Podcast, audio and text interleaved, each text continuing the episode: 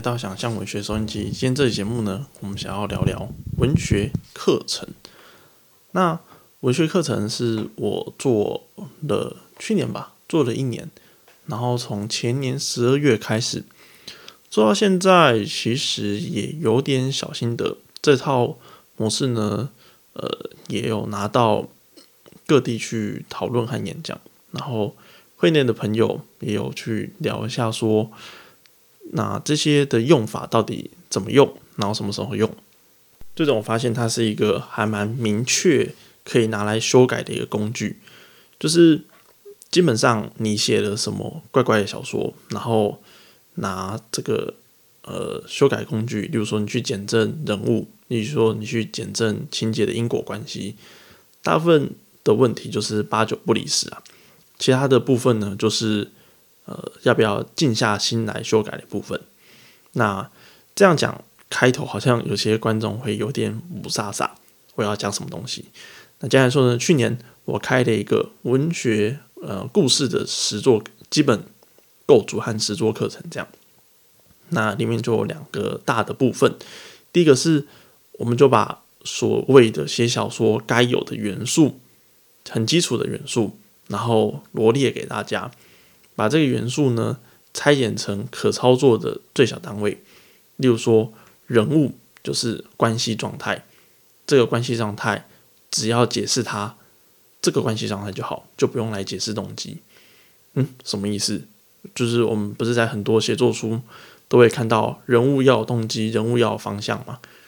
但是如果大家来看文学奖的作品，大家会发现。三合一的人物，去年年用三文学奖得奖作品，今年的小说集《独角兽倒立在路上》，王仁韶的那本小说，你说主角有什么动机吗？好像没有，或者是二奖，呃，最三八的那一只主角小女生，她就是一个童年状态，然后她用童真的眼睛记录很多很多事情，那。你要说这个小女孩有什么动机吗？也也几乎没有啊，她也没有要揭穿她父亲偷情的事实，她也没有要维护母亲，她就只是一直记着这些事情。所以，呃，说我们在传统上看到写作书的很多遗留的用语和逻辑，其实还蛮不适用我们的呃纯文学的写作，或者是。我们单纯只讲像是故事这样子，例如说最小的微小说，十五字、二十字的微小说，我们可以感觉到十五字、二十字的微小说好像有故事发生，可是里面的人物怎么区分？那里面的动机是怎么区分？我们为什么会感觉到故事？是因为人物存在，还是情节存在，还是变化存在？那在这堂课里面，会很清晰的告诉大家，就是情节就是状态的变化，那人物就是状态的其中一种元素罢了。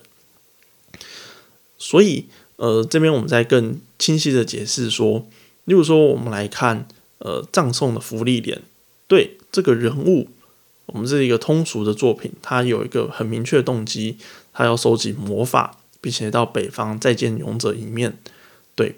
如果我们拿这套公式套福利是可以成功的，可是如果我们拿这套公式来去套，呃，举例来说好了，咒术回战的虎杖，你要说他的动机是什么嘛？拯救世界？可是那这样子，这跟这个漫画的所有主角群的动机不就一模一样吗？所以大家会疑惑的东西就是说，好吗？动机，动机，动机，那到底？哪个东西才算动机？拯救世界算动机吗？那如果拯救世界也算动机的话，那什么东西就不叫动机？或或者换句话说，我们要给人物性格，性格是什么？那性格是可以改变的吗？然后，例如说，我们讲呃纯文学的小说里面的很多人的性格，好像也都不是很明显。他喜欢什么？他不喜欢什么？好像跟真实人物的性格一点关联都没有，他是一个讲话尖酸刻薄的人，他是一个冷漠的人，可是这样子跟写故事又有什么关系？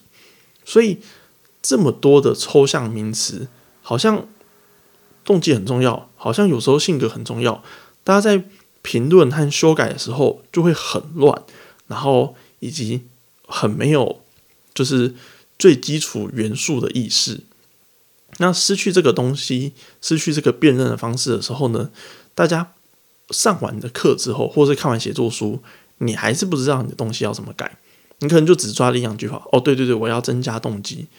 那那怎么增加？你是一个非常木讷、非常沉默的一个只有叙事感、空间感的纯文学小说。你增加动机，这篇小说就毁了。所以，呃，要处理处理到最干净的一种写作理论。那我在这堂课里面就会告诉大家人物关系和状态。那稍微把这堂课里面的一点呃内容拿出来讲。什么叫关系？什么叫状态？父子之间就是一个关系。爸爸爸会老，孩子会长大，对吧？那这也是一种关系。老师和学生也是一种关系。那老师可能有教学生的动机，但他也有可能不教学生。所以你要来去看这个状态是什么。例如说，老师学生的关系是补习班老师和补习班的学生。但是这个学生是主任的学生，他的状态和关系就不一样了。所以关系和状态是要用叠加的。如果你能直接去处理关系和状态，你就不需要去思考动机。那这个是建造人物在我的课程里面最基本去写作的这个呃这个呃理论基础和会展演很多很多的如何去建人物的方法。这是第一个东西。那大家如果意识到这个开头的话呢，就会发现，诶，这集就是写作的业配的集数，没有错。那这集也呃非常有趣哈，就是以往在讲写作业配的时候，上次有在共办效应业配一次，那个时候比较强调文学社群的功能。那在那个其实大家还蛮受欢迎的集数是。那个叫，呃，哦，如何举办批斗会？很高兴大家都有听，然后很高兴，就是因为我自己去时报文学校领奖的时候，有遇到观听众啦，然后我就其实很感动，就是拿到奖什么的，我觉得都不是很，就是就是如果你已经是文学老油条了，那你其实拿到奖已经很容易去失去了，就是。当初拿奖的快乐，这是第一点。那你可能会说，那你那应该是你很奇怪吧？应该正常你都要一直快乐下去。没有，其实评审也是。那我这边就不讲什么评审，就某评审，然后在那得奖之后呢，就是在台上大家都会说，哦，我们要创造一个文学的新的盛世，我们要让文艺复兴再次出现，让小说复兴再次出现，但。呃，例如说，我们跟评审可能就彼此就已经先认识，这样。那我们在谈的时候，评审当然就不直就直接说，因为我得到佳作嘛，就说：“哎呀，得到佳作我没有关系啊，反正今年谁得谁都一定会忘记，明年继续投啊，继续投。”我当然也知道这个道理，所以我就说：“啊，当然我知道这样继续投是没有问题的。”这样，可是我其实有点没有办法接受的事情，就是为什么我要出来当老师？不是我自以为够格，也不是我觉得我一定很想要教导大家，不是，就是这件事情对我来说，或者是我很缺钱之类的，其实也还好。如果大家看一下我招生人数的话，那个就是 对认识朋友用的人数啊。那但固然我也认识了很多我很喜，就是很欣赏的，然后也觉得很有潜力的未来写作者。祝大家都顺利，这样。好，那我最受不了的东西其实是好好一阵子，我也有这样感觉。好一阵子，就是大家其实都呃还真的还蛮表面一套，然后私底下一套。例如说，大家明明就很讨厌，大家呃每个的收入状况都很低薪，但是三不五时就会有类似传教士的存在，就说文学之于我就是。一片的清新，一片的空白。我不求文学得到任何东西，所以我要像求道者一样，或者是有些人三不五时就会跑出来说，文学根本就不可能比较，在这些比较的过程之中，就在亵渎文学。就是诶，有些人或者是在写某些书评的时候，或者是在讲某些讲的时候，就会觉得说啊，好可惜哦，当初怎样怎样，我没有谈什么。固然我相信是，可能是这是一种 social 的方式，或者是一种就是文坛可能展现的一种就是气氛，就是哦，大家都过得苦哈哈，所以大家要表现的一点就是更有向心力一点。那有些不是很好的书，那哦稍微稍微做一下评论，然后就找出它的优点，稍微评一下这样。可是如果大家有听我前面讲评论那一集的话，我就觉得这个做法超级容易打坏读者的胃口，就是读者根本不知道你到底是不是真的支持这本书，然后你丢出的文学式的看点，读者就很疑惑啊，啊，所以诗就是两种意象的碰撞，可是这两种意象为什么要选这两个？哦，他觉得他说有道理，那是是我不够聪明？拜托，文学才不是这样子的存在。以前。高中的时候，文学对我来说就是一个反复可以亵玩、反复它是拿来呃玩耍的存在。对我来说，它就是一个呃拿来使用的东西。那我之所以会很受不了的原因，是因为大家讲话的时候，好像都是用一种传达知识的方法，也就是其实。某种程度上，他潜意识是在当一个老师的。但是从高中时代的时候，我们是我自己啊，是有经历过李佳彤这个人的时代。然后李嘉彤是一个清大的教授，他写过写过很多干书啊，什么让高桥倒、让高墙倒下之类这种干书。那他甚至最有名的是是是他是去演讲，然后去骂参展的同学，就是你们怎么都没有精神。这样子，下一代怎么办？你们这群烂的听众，这样就是，那你身为一个演讲者，你怎么连好好演讲这件事情都办不到？这有个废的。所以我会发现，当个老师真的是太霸道、太轻松了，而一个渴求知识的人，或是渴求成长的人，是多么的弱势。那还还有一一点一点是还蛮有趣的，就是。我最近也在当学生，是另一个呃专另另一个领域的学生，就是日文。但是我不是什么日文好手，我是去上 N 五的日文课程。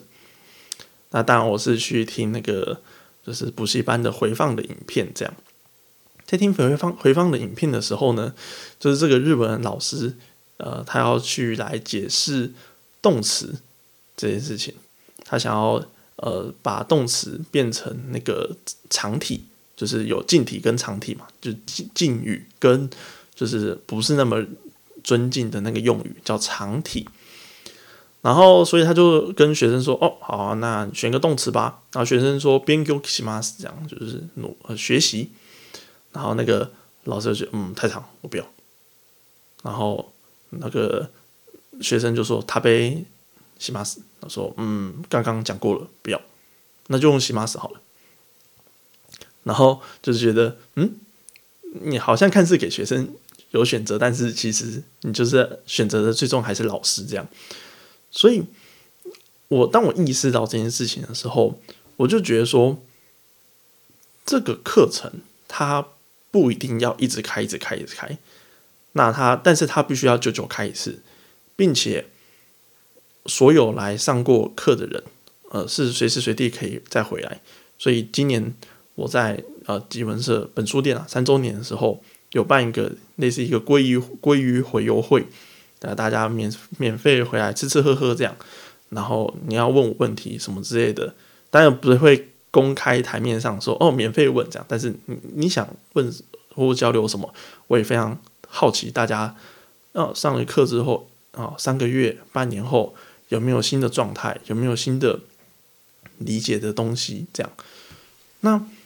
这是第一个东西，我是我非常非常在意的。第二个东西是，我也非常的意识到说，因为我以前是在出道之前是有看过作家新手村，所以我预设整个文坛应该是知道这件事情，至少文坛有一个人叫朱佑勋点破了这件事情，就是文坛就是一个很多很多外在的零和竞争的竞赛，然后在很多渴望认同的心智，也就是作家们，以及排斥认知这是零和竞赛的假装。的一个群体，他们每个在力求边缘的路上，那在力求边缘的路上呢，大家可能就会假装自己其实是在这个世界上受排挤的，在这个世界上没有什么权力关系的，但事实上不是，就是不然怎么会有些作家永远会场场爆满，或者是为什么有些作家一发什么脸书，大家就马上讨论这样？那。当然，每个作家追求的地方有山有人有市场有灵性的地方，就是大家四散的地方不一样。但是你要说这个地方不是竞赛吗？它绝对是竞赛啊！只是我发现说，如果这个四堂课，我只是把这个概念抽出来放在学生之中，没有让他们演练的话，那他们还是有可能会遇到一模一样的问题。所以今年呢，它的课长课程的长度就变长了，就变八堂。当然，你还是如果你觉得你自己够行够厉害的话，你还是可以选四堂的部分。那在这个的课程之中呢，我也会拆掉我觉得过多的文学的呃，例如说理论和装饰。例如说，我就觉得《英雄之旅》是一个非常非常呃，会常常被误用的一种理论和学派。那第二个。更长，也就是它甚至根基更不稳。英雄之旅，它甚至还有，你可以叫得出哪些人是创造这个东西，然后它的既有公式要怎么套叠。虽然每一个套叠都是可能存疑的，这样，它其实英雄之旅就是三个状态变化而已。但是有些人就会细细分比较多。但是还有第二个东西是更诡异，就是叙事弧。什么叫弧？这个弧要多弯？那什么时候玩？什么时候会改变？如果我们今天是，例如说，我们今天是一个那个数学课，哎，你你要弄个弧，你要把二维方程式弄出来，二次方程式弄出来，你你怎么可以就是 说说这里有个弧，那最后掉下来就好了？那要怎么掉？什么时候掉？就是非常的不明确啊。那如果我们回头去。那这个叙事弧这个东西也很常去把伊恩·福斯特的小说《面面观》抓进去，但是又抓的很随便。就是他们说，哦，有一个人在公路上疾驶而过，哦，这个就是一个叙事情节点，然后还要再抓第二个情节点、第三个情节点。可是他们在讲这个东西的时候，完全忽略了因果关系啊！一个状态它有可能产生两种后果，例如说他在。公路上疾驶而过的时候，他有可能被警察拍到照，造成这个警察要去追捕这个人，那不就有第二条因果了吗？或者是他在公路上疾驶而过的时候，哦，撞到一只猫，但是他没有发现这只猫也是第二个这个疾驶而过造成的因果啊，所以它就有两条线嘞。我们在叙事的时候，那怎么处理这个叙事弧？更别说现。也非常现代，从就是从超级古老之前就已经有双线或三线叙事了。那第三线、第二线的叙事究竟要怎么样搭配才能成为叙事弧？所以在这堂课里面呢，我也会非常尽责任的告诉大家说，有些理论就是怪怪的，然后并且有些理论呢，就是用新的概念解释一个概念。就是用新的形容词解释一个形容词，这样子造成效果是什么？就是都是用空的东西解释空的东西，会发生很可怕的后果。那在这个很可怕的后果产生之前呢，我必须要把这些东西回归到最简单的状态，也就是故事它最本质的东西状态的变化。无论这个状态是人物，无论这个状态是场景，无论这个状态。是这个世界发生的政治变化，但是这个状态的变化一定有因果线的存在，这个因果线是不能前调或后调的。那这个就是呃原本四堂课前四堂会讲到的东西。那后四堂课呢，就会在针对这两个东西做更深入的演练。例如说，就会让大家演练，呃，有张力的人物状态会是什么样子，然后请大家写作练习。反正就带着大家慢慢写，然后慢慢读这样，并且还会有处理一些很直牙式的东西，像是一整个两个礼拜就会去处理文学奖。我会想说，文学奖不就是文学补习班吗？哦，其实文学奖的概念超远、超广泛。今天讲这是文学奖，是书奖也是一种文学奖。那在在意文学这件事情，是很。长远的人类的历史追求吗？其实不是哦，就是文学以前完全可能不一定是为了文文学而存在，而是后人觉得这个东西很文学，可能才会把它留到现在这样。所以把握流变和处理职涯是这堂课这四堂课这八堂课一个非常非常重要的东西。所谓职涯，也就是大家对。这个呃，所谓的写作这件事情嘛，或者是怎么样能好好的、慢慢的在这个马拉松文学式的马拉松里面好好走下去。那我会非常的、非常直接告诉大家说，千万不要相信那些说你会饿死人，但也千万不要相信那些说你写作就会幸福的人。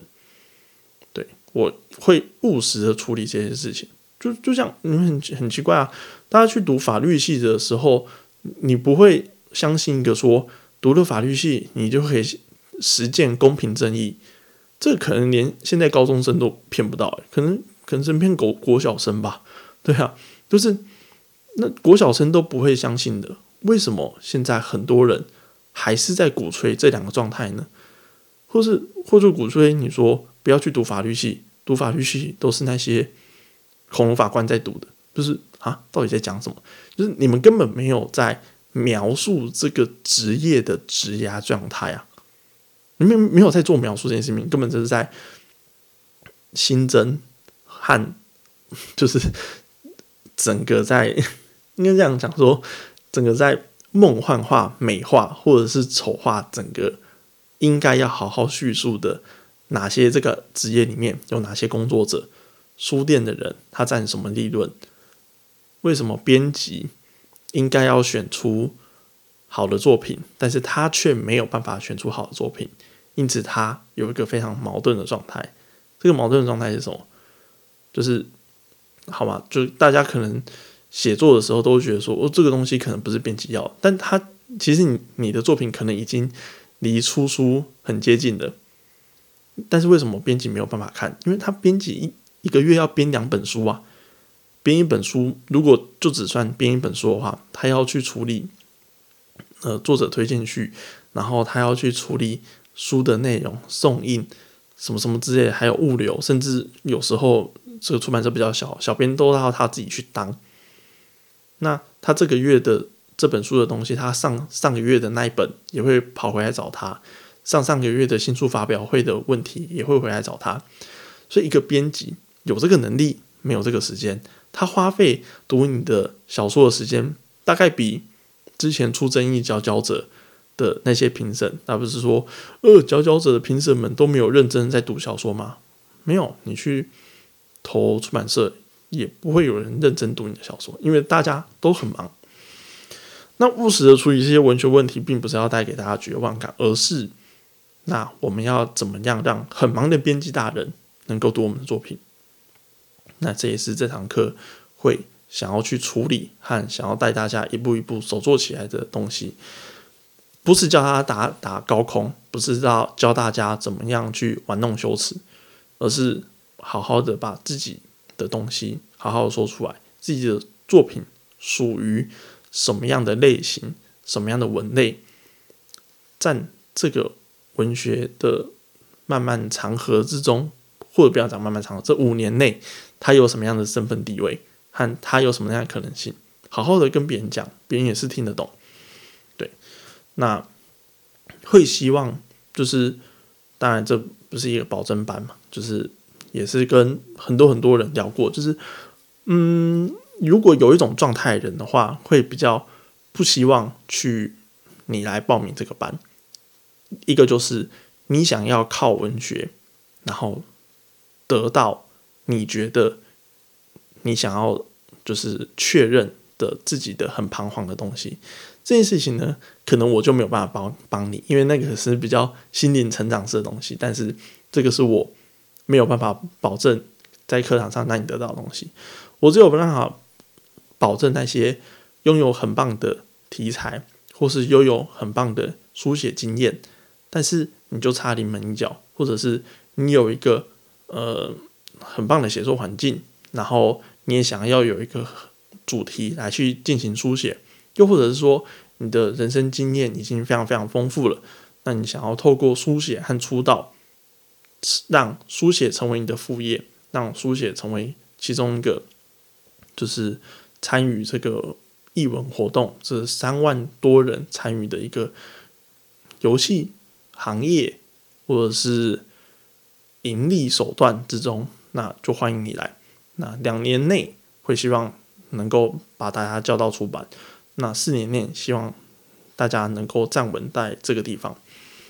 那这个就是那个文学课程大概的介绍，介绍很淳朴啦，就是嗯，你会听到几乎都是没什么广告修辞的东西。那这也是我平常 p a c k a g e 里面会录的风格和所谈的东西。只是嗯，在想象文学收音机里面，我还是觉得。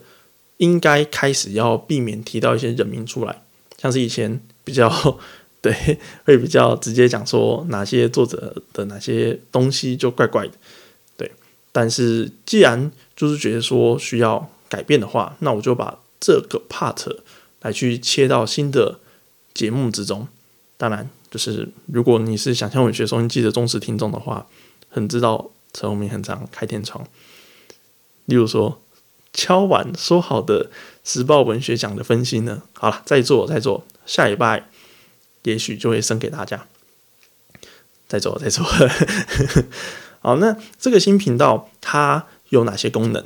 就是第一个，它就比较荤腥不忌这个行业坑人的事情，哪些坑人的单位，谁坑过人，那就大概把里面丢进去。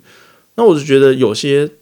单位大家真的要避雷，这个已经不是大家假装，或者是这是大家行业彼此可能稍微隐瞒一下就好的事情，就是它已经真实发生了，而且真实有人被坑过的时候，那大家还走，或者是大家还隐瞒，那就是犯罪啊！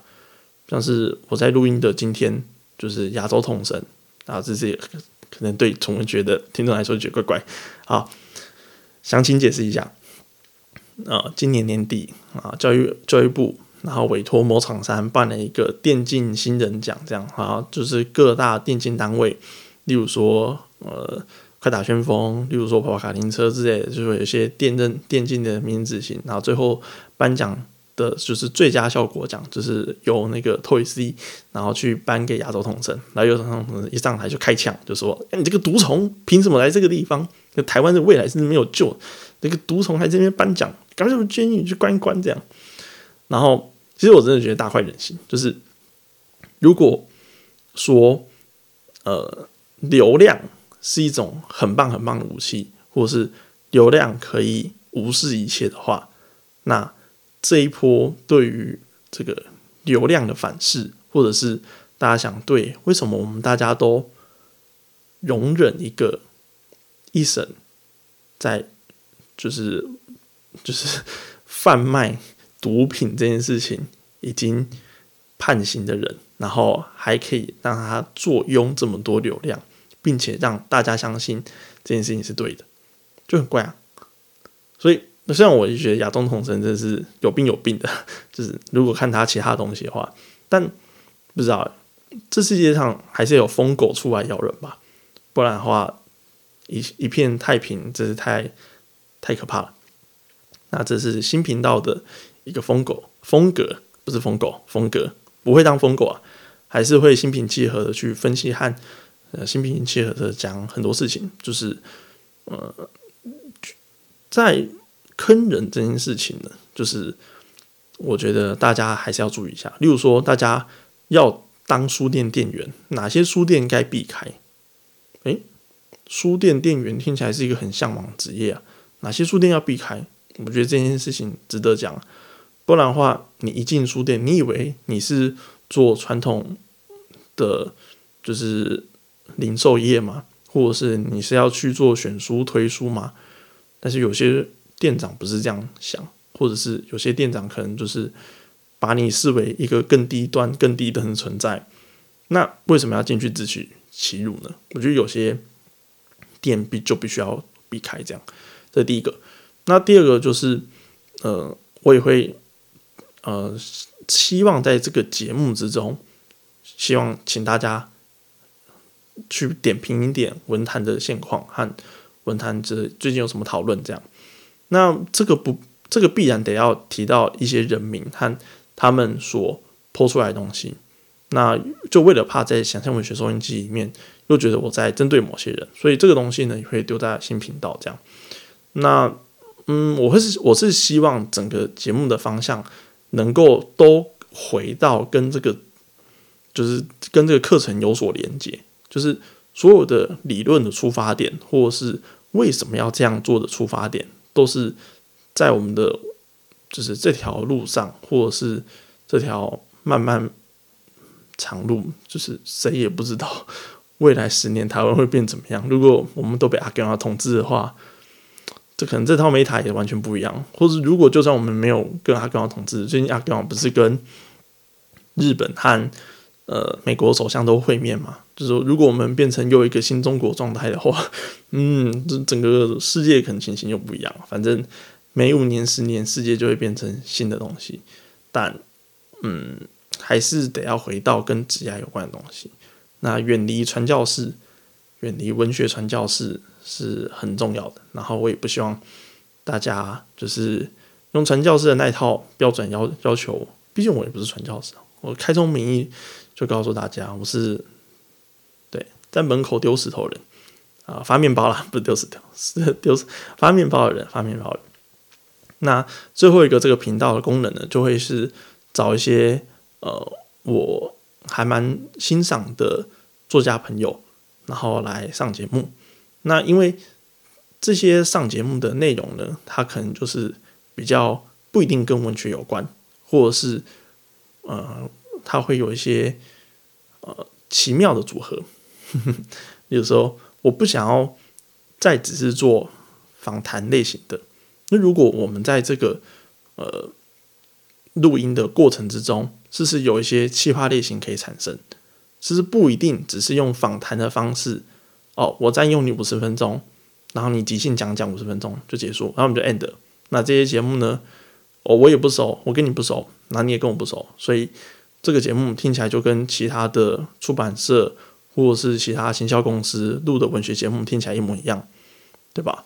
所以在这个东西呢，我会在这个新新的频道里面再做新的变化吧。但大家如果跟我有点缘分的话，应该就听起来。这个这个人听起来好像没有什么把握，对啊，因为我还没有想好，大概就是这样。对，那这个就是新频道的预告。最后我们要谈一下贩售资讯。那呃，前面讲到，在这堂这个八堂课里面呢，我会希望来去处理很多很多东西。那在处理很多很多东西的时候，大家可能就会好奇说：，诶，那到底要怎么卖这堂课程？要怎么卖？那这边给大家这个这几个课程的贩售资讯。那首先呢，这整个课程会在三月内结束，八堂课在三月内结束，很妙。我觉得为什么为什么三月有五个礼拜，还蛮妙的。是三月是一个什么样的月份？好神奇哦。那中间一个礼拜休息，它这堂课程会从三月一号开始，三从三月一号开始，人物情节。然后三月九号、十号就是结构和发表。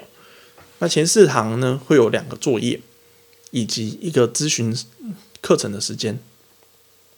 接着我们会讲到文学奖理论、大奖策略和如何举模拟文学奖。这边也会尝试用文学社群的手段，就是让大家熟悉如何我们讨论作品，然后我们如何要在这个场合里面说服大家，然后选出一个关于跟文学有关的东西。那相信大家就经历这个实体的呃模拟之后呢，就会大概更知道整个文学世界我们会纳用什么样的判准。那也会带大家导读台北文学年金奖的各个的内容。那其实大家如果只要，其实我这边再岔出来一个东西啊，就是如果你有读过台北文学奖、台北文学奖对台北文学奖年金奖的内容的话，你就会发现说。文学的比较标准就是赤裸裸的展现在大家面前。我这边来做一个小小的举例，就是说我们翻开第二十四届台北文学年薪入围第一个作品《吴亚荣》，科鲁克后来怎么了？然后他说这是一个读书笔记的计划。游客想说这是一个读书笔记的计划，其实放在年金奖里有点吃亏啊。这句话完全是一个断言哦，完全没有推论哦。你会发现为什么读书笔记就比较吃亏啊？对啊，文学就是有分分门别类啊，就是读书笔记是什么鬼？它不是创作。那在这个过程之中，呃，刘车刘车祥最后说，但是在我看来，好像还是有点独特的观点。然后后面的评审开始讲说，以过作者的才能，这个叫陈慧慧，减少自己的情绪，以第三人称角度写入可能会好一点。我认为。读者好像被他指责的感觉到，他对这个世界很多委屈不公，但是要进步，他的高度必须提高。那就讲说啊，我们不能安放情绪吗？我们必须要像父权社会一样隐忍吗？或是我们必须要像就是遵从这个礼仪的规则吗？这个可能不一定哦，可能有些作家可能说是要隐忍才能展现文学的高度，有作家可能会跟你说。尽情的展现自我的所有面貌，忠实的记录自己，可能才是一种好的文学面貌。但是这两个东西在孰优孰劣的展现之下，透过你的文笔，那你怎么能说你哪一种才能说服读者？才能哪那个读者就是评审对哪一种方式才能说服评审？如果你只是相信说好啊，那接下来我要开始大名大放，全部都塞进去了，那。很快的就会遇到，比如说这篇里面陈淑芳就说：“我第三篇非常感到失望，太多个人受伤的情绪，文字借由他人的酒杯浇灌自己的快乐，太多寂寞不甘，要从阅读中从负面情绪中霸气。评审要的东西是什么？其实评审不是要教育你，而是评审希望看到一个情节的情境的转折。所谓的阅读呢？”最终都是追求一个情节安全性。但如果你没有读透，或者是你没有知道一些呃，就说文学讲世界里面选用的标准的话，你就其实完全没有办法参透这件事情。你甚至会觉得说，我好受伤，所以文学就是要矫揉做作嘛，就是不是这件事情，而是你完全误会了，就是呃。评审所追求告诉你的事情，但是在这么短的评审记录里面，你也没有办法学到很多东西，所以这堂课呢就会是处理这个东西，这样那也会带大家读这个文学年金的内容。那最重要的会选用，我觉得这近几年来重要的书籍哈，那几个，例如说散文的话，绝对是敌这个不正常人。那小说的话，《永别书》这本书绝对也在这个入列入列范围内。接下来会讨论文类那，小说、散文、伦理和界限辩论，最终文类、虚构和非虚构和经典奖，是这个最终的舞台经济。里面有很多很有效、很有用的书。那希望大家所有的写作者都是一个关系的探查者。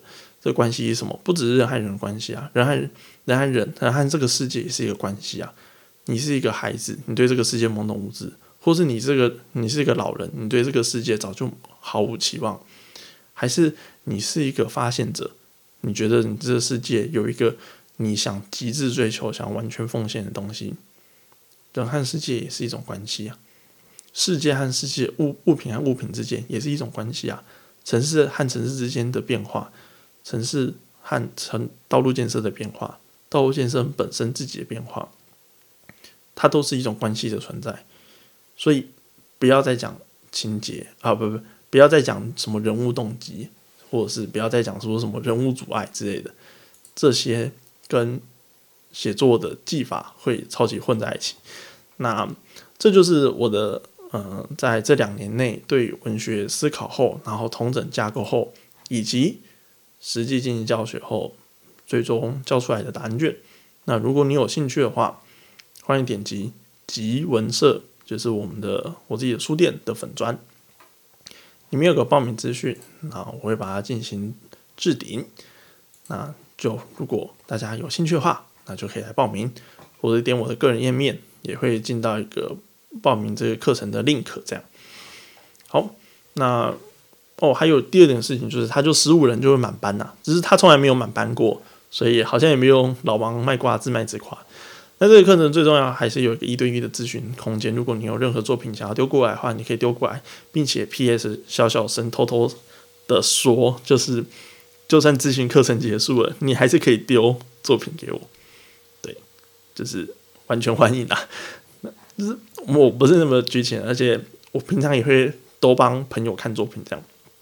那上课的时间四堂课就有八小时，八堂课就有十六小时，而且通常我都会留，我通常都会留到最后一课，所以就会呃花很多时间陪大家。所以嗯，有点像是新人是朋友嘛，或者是营队吗？营队可能都不会。